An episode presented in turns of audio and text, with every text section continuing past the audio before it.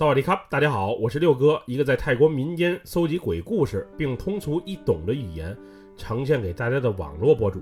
今天带给大家的故事名叫《微怕老师》，来自一位泰国东北部朋友的分享。接下来，就让我们一起进入到这个故事当中。我叫宋，这件事儿发生在五年前。那时因为爸爸妈妈离婚的缘故，我随母亲搬回了位于泰国东北部的老家。之前我都在曼谷上学，虽然也和母亲回过老家几回，但从没想过有一天会去那里的学校上学。因为家庭的变故，初二学习一结束，我就转到了母亲老家的一所学校就读。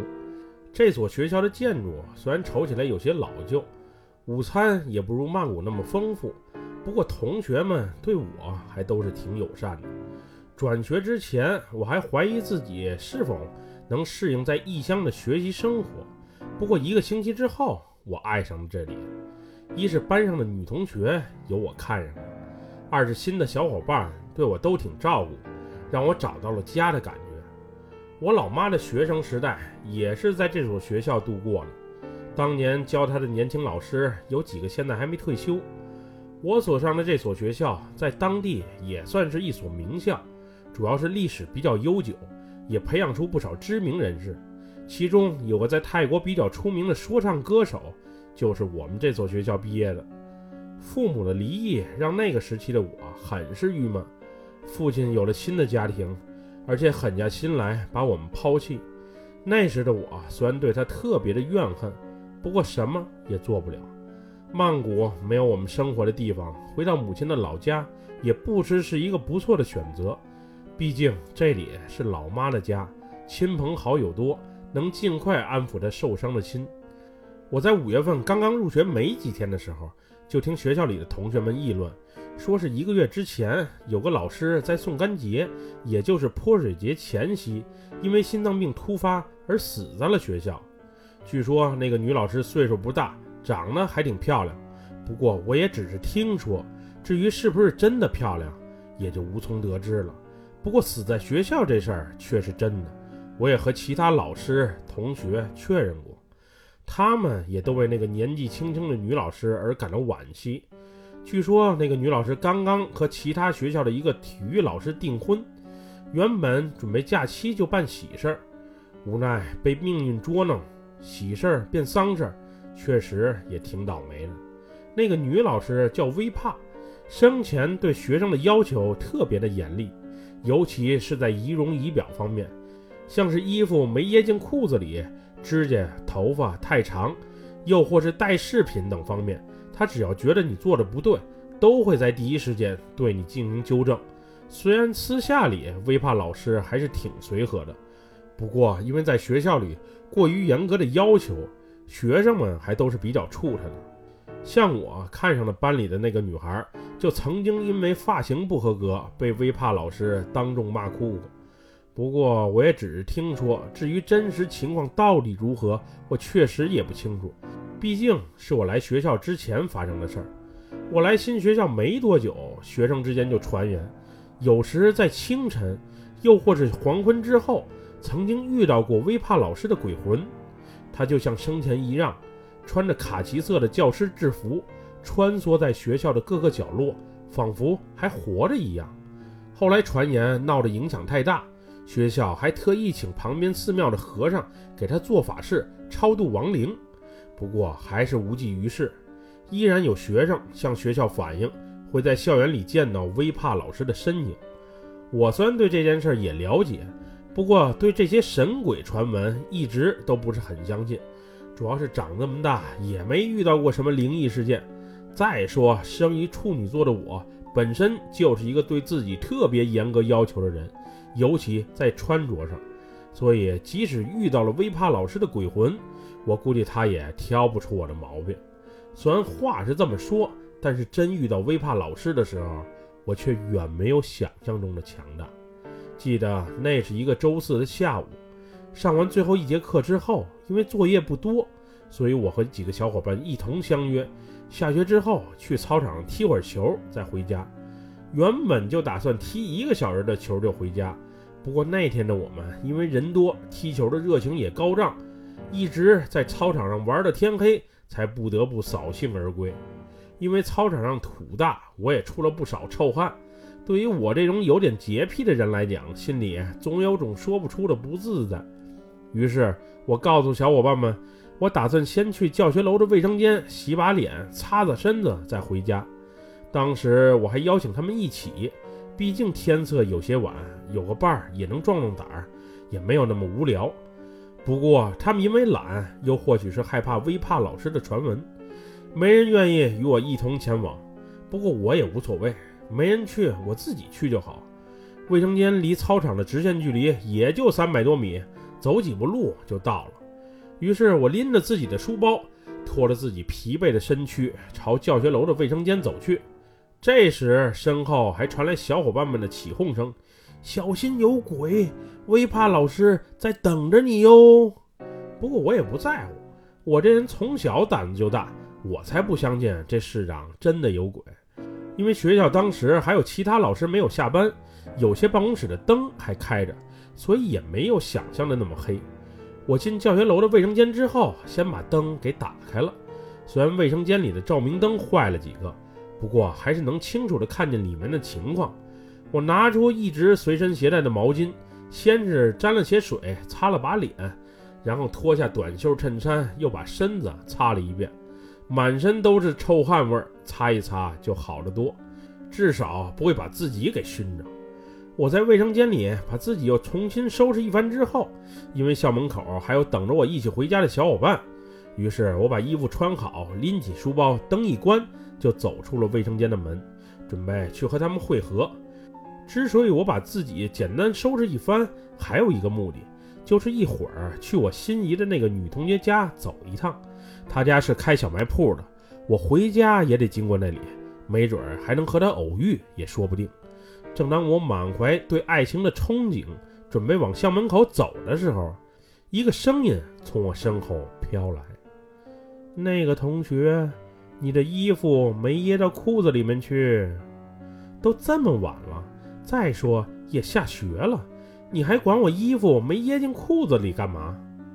当时我装作没听见，摸着黑顺着楼道往门口走。那个同学，那个同学，你等一下，你的衣服没掖进裤子里，你弄好后再走。我刚走两步，那个声音再次从我身后传来，而且声音啊还更大了。这时，我不耐烦地停下了脚步，转过身瞅瞅，到底是谁在和我说话。那时的我还没意识到自己遇到的就是微怕老师，以为是哪个没回家的老师看我有些邋遢，又或者不顺眼，于是随口批评两句。我回头一瞅，刚才让我等一下的。是一位身材修长的女老师，老师穿着卡其色的修身制服，说句实话，很是性感。不过因为楼道太黑的缘故，我只能隐约瞅见她的面庞。老师的眼神透着一股严厉，她就那么直愣愣地盯着我，给我看的心里啊都发毛了。当时我还想，这女老师长得还不错，怎么眼神这么凶，而且感觉脾气也不是很好。那老师见我愣在那里，什么也没做，于是大声提醒了我一句：“把衣服掖进裤子里再走。你看你多么的邋遢。”说过来说过去就是这点事儿。当时我有些不耐烦，于是把拎在手里的书包扔在地上，然后整理起自己的衣服，先把衣服掖好，扣子全系上，然后再把皮带弄好。我整理衣服的时候，我感觉到那个女老师也在缓缓地向我这个方向走来。当时我能隐约闻到一股腐烂的臭味，不过我所在的位置就是男卫生间门口，有点臭味也正常，我也就没多想。老师走到我身旁的时候，我才真正看清她的面庞。她的皮肤微微有些发黄，两个眼睛大而无神，而且感觉整个人特别的瘦。脸蛋儿都好像瘪进去一样。只见那个老师缓缓地从我身边走过，然后到我身后的位置。我当时忙着整理衣服，也就没多想。估计是老师想看看我后面的衣服是否也按照规矩掖进短裤里吧。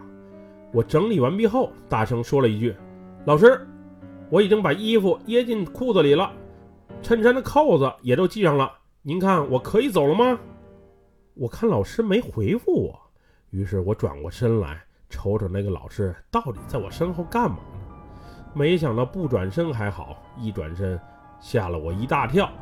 这时我清楚地看见，老师的身体虽然此时是背对着我的，但是他的头却是面向着我。我也不知道他有什么神功，脑袋能一百八十度大转弯。他这动作肯定不是正常人能做到的。此时，那张原本微微发黄的面庞开始腐烂，眼睛不仅更加的往外凸，嘴角还微微上扬，朝着我微笑着，并发出一种奇怪的声音说道：“整理的还不错，可以回家了，路上小心哟。”这就是那一刻我脑海中存在的最后一个记忆。此后，我被吓晕了过去，而且还是那种不省人事的晕。当我再一次醒来的时候，是被我的小伙伴们给晃悠醒了。他们原以为我上趟卫生间很快就会走出校门，没想到一等就是半个多小时。